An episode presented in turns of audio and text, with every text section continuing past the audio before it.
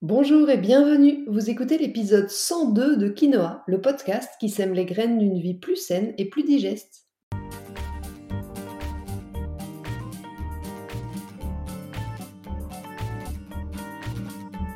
Je suis Julie Coignet, naturopathe spécialisée dans les troubles digestifs et les maladies inflammatoires chroniques de l'intestin. J'accompagne aussi les femmes enceintes, les enfants et les sportifs via des consultations sur Montpellier ou à distance et des programmes en ligne. Ma mission à travers ce podcast est de vous aider à adopter de nouvelles habitudes de vie plus saines et équilibrées pour votre santé en général, mais aussi pour vos troubles digestifs en particulier. Dans ce 102e épisode de Quinoa, nous allons parler des conditionnements. Vous savez ces petites phrases que vous entendez dans votre tête depuis toujours et qui conditionnent vos faits et gestes. Ne pas déranger, ne pas se faire remarquer, se dépêcher, ne pas se laisser faire, chacun a les siens. Mais d'où viennent-ils ces conditionnements? Est-ce qu'on pourrait vivre sans? Et comment se défaire de ceux qui nous empoisonnent? Je vous explique tout ça dans cet épisode. Mais avant d'entrer dans le vif du sujet, j'aimerais comme chaque semaine remercier toutes celles et ceux qui prennent quelques minutes pour s'abonner à mon podcast ou me laisser 5 étoiles et un petit commentaire. Vos mots me remplissent de joie et en plus ils permettent à mon podcast de gagner en visibilité. Alors surtout ne vous en privez pas. Pour vous faciliter la tâche, je vous ai mis un lien direct dans la description de l'épisode. Allez, sur ces belles paroles, c'est parti pour l'épisode du jour. En psychologie, le conditionnement, c'est la mise en place d'un comportement provoqué par un stimulus artificiel, c'est-à-dire concrètement un message qui est intériorisé et qui nous influence à notre insu. Dans la vie courante, dans l'inconscient collectif, on pense souvent que quelqu'un de conditionné, c'est quelqu'un qui a ses goûts, ses avis ou ses comportements complètement déterminés par une influence extérieure. Du coup, c'est souvent mal vu et associé à quelqu'un de faible qui ne sait pas penser par lui-même. Et pourtant, il faut savoir qu'en fait, nous ne pourrions pas vivre sans conditionnement.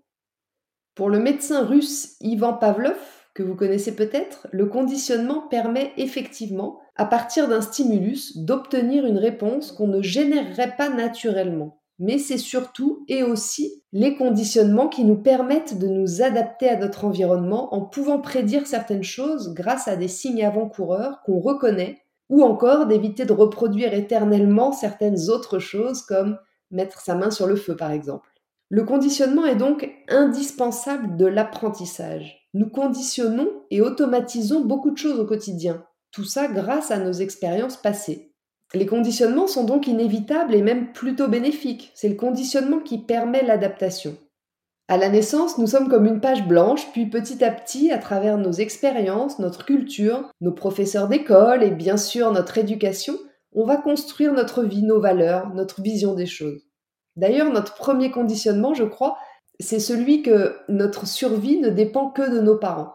Et on croit inconsciemment que si on est ou on fait ce que nos parents veulent que l'on soit ou que l'on fasse, alors ils vont nous donner l'amour dont nous avons besoin pour survivre. C'est un processus inconscient. Qu'on le veuille ou non, tous nos comportements sont conditionnés selon un mécanisme inhérent à l'être humain dont on ne peut pas se soustraire. Et tout ça est tout à fait normal.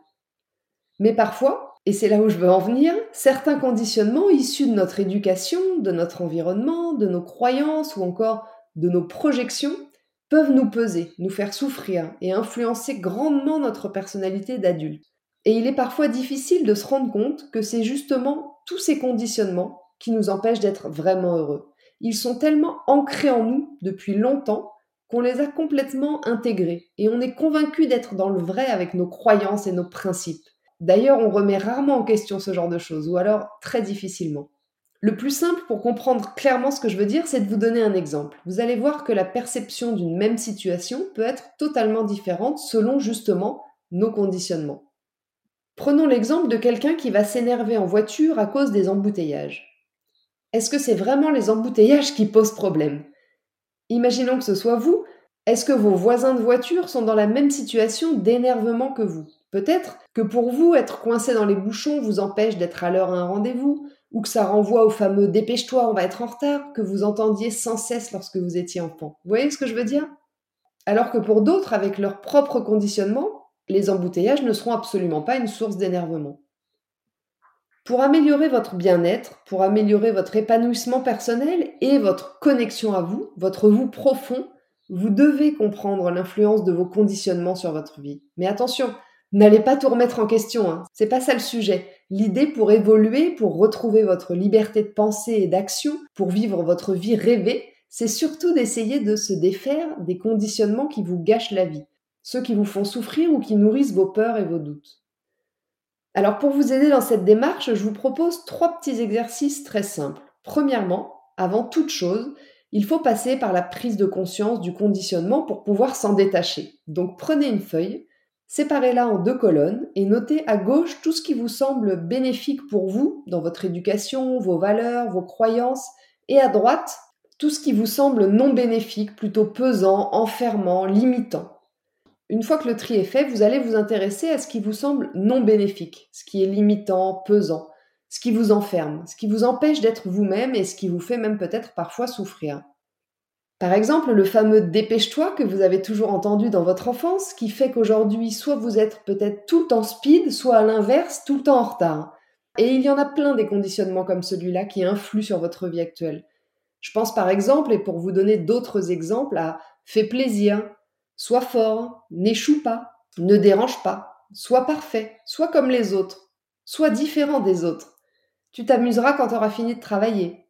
Les jupes courtes, c'est provoquant. Notez ce qui vous parle. Deuxièmement, vous allez noter en face de chaque conditionnement négatif d'où il vient. Est-ce que c'est vos parents et leur éducation, l'école, les amis, la famille, votre communauté religieuse, votre club de sport ou encore votre pays, votre culture ou vos traditions? Puis troisièmement, vous allez essayer de vous débarrasser des conditionnements qui vous déplaisent, ceux qui vous empêchent, vous l'avez compris maintenant, de vivre votre vie, ceux qui vous déconnectent de ce que vous êtes vraiment au fond de vous. Alors il n'y a pas mille chemins pour ça. Celui que je vous propose, c'est simplement de vous autoriser à vivre les choses pleinement pour vous. C'est-à-dire que si je reprends mon exemple du dépêche-toi, si ce conditionnement vous empêche de réussir à prendre votre temps, à profiter du temps, si vous êtes tout le temps stressé d'être en retard ou tout le temps speed, il est peut-être temps de faire quelque chose. Pour vous en défaire, ma proposition, c'est de vous autoriser à prendre votre temps dans la vie, prendre le temps pour prendre une décision. Vous pouvez aussi peut-être vous autoriser à prendre votre temps pendant votre prochain cours de sport, à prendre votre temps lorsque vous en sortez et ne pas filer vite vite en quatrième vitesse. Prendre le temps de discuter avec une amie et de ne pas tout le temps être pressé entre deux rendez-vous. Ce ne sont que des idées, mais c'est à vous de trouver ce que vous pourriez vous autoriser pour changer votre conditionnement. Mais pourquoi je vous demande de faire ça? Eh bien parce qu'en vous autorisant de nouvelles actions, vous allez mettre en place de nouvelles habitudes. Et le plaisir que ces nouvelles habitudes vous procureront vont créer chez vous de nouveaux conditionnements. Voilà, c'est à vous maintenant. Vous n'avez plus qu'à faire ce petit ou gros travail de votre côté en reprenant chaque conditionnement non bénéfique, limitant, que vous avez listé dans la première étape de l'exercice.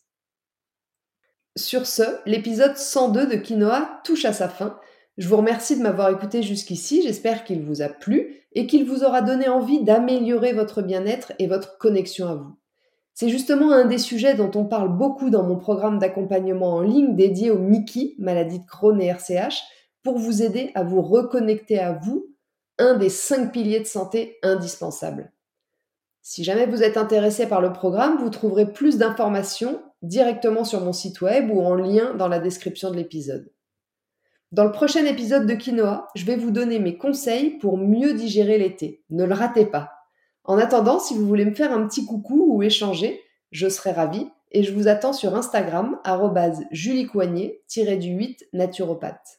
Et n'oubliez pas, comme le disait très bien l'abbé Pierre, il ne faut pas attendre d'être parfait pour commencer quelque chose de bien. À bientôt!